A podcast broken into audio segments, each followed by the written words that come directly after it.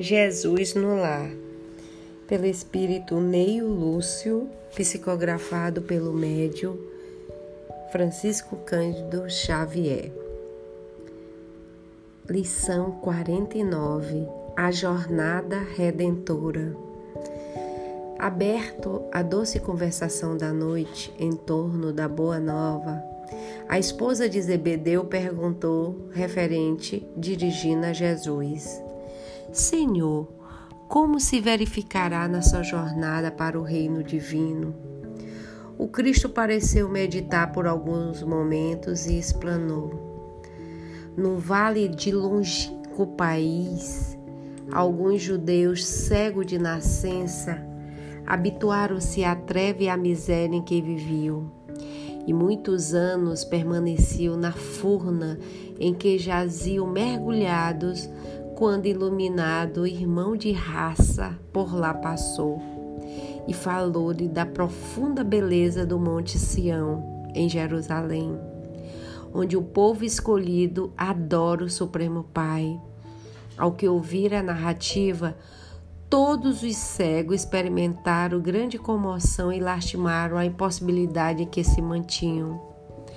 O vidente amigo, porém, esclareceu-lhe que a situação não era irremediável.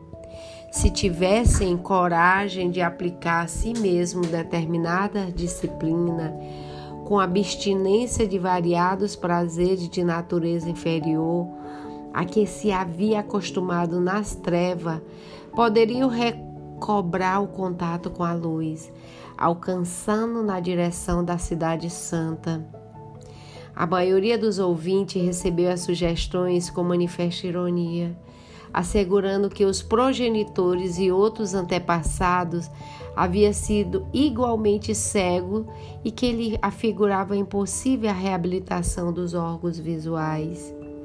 Um deles, porém, moço e corajoso e sereno, acreditou no método aconselhado e aplicou.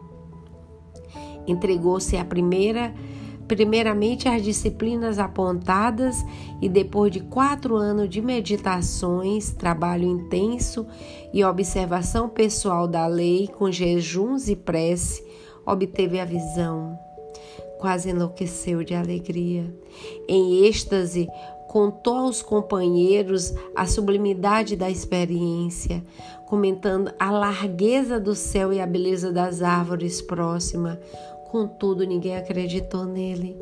Não obstante ser tomado por demente, o rapaz não desanimou. Agora enxergava o caminho e conseguiu avançar.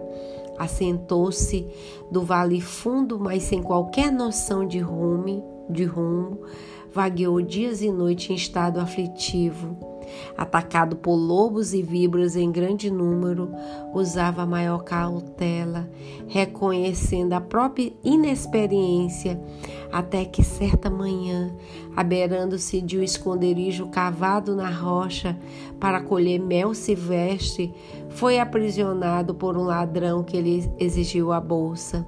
Entretanto, como não possuía dinheiro e deixou escravizar pelo malfeitor, que durante cinco anos sucessivos reteve em trabalho incessante, o servo, porém, agiu com tamanha bondade, multiplicando os exemplos de abnegação que o espírito de, do perseguidor se modificou, fazendo mais brando e reformulando-se para o bem reconstituiu a liberdade.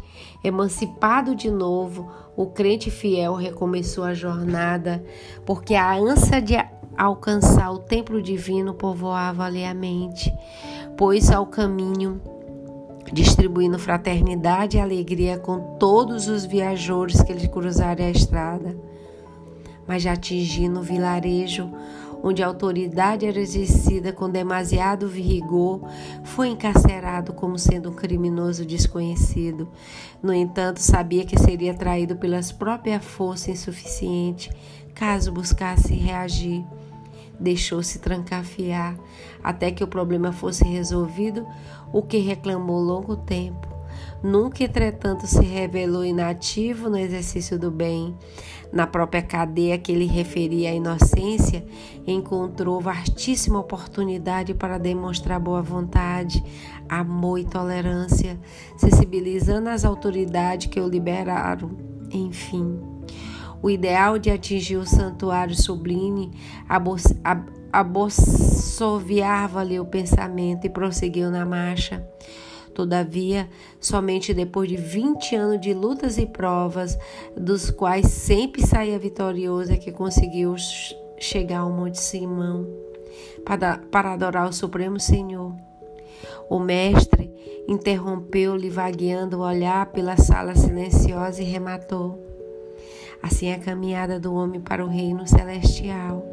Antes de tudo, é preciso reconhecer a sua condição de cego e aplicar a si mesmo os remédios indicados nos mandamentos divinos alcançando conhecimento, apesar da zombaria de quantos o rodeiam em posição de ignorância, é compelido a marchar por si mesmo e sozinho quase sempre no escuro vale terrestre para o monte da claridade divina, aproveitando todas as oportunidades de servir indistintivamente, ainda mesmo aos próprios inimigos e perseguidores quando o seguidor do bem compreender o dever de mobilizar todos os recursos da jornada em silêncio, sem perda de tempo com reclamação e censura, que somente denuncia a inferioridade, então ele estará em condição de alcançar o reino dentro do menor prazo, porque viverá plasmado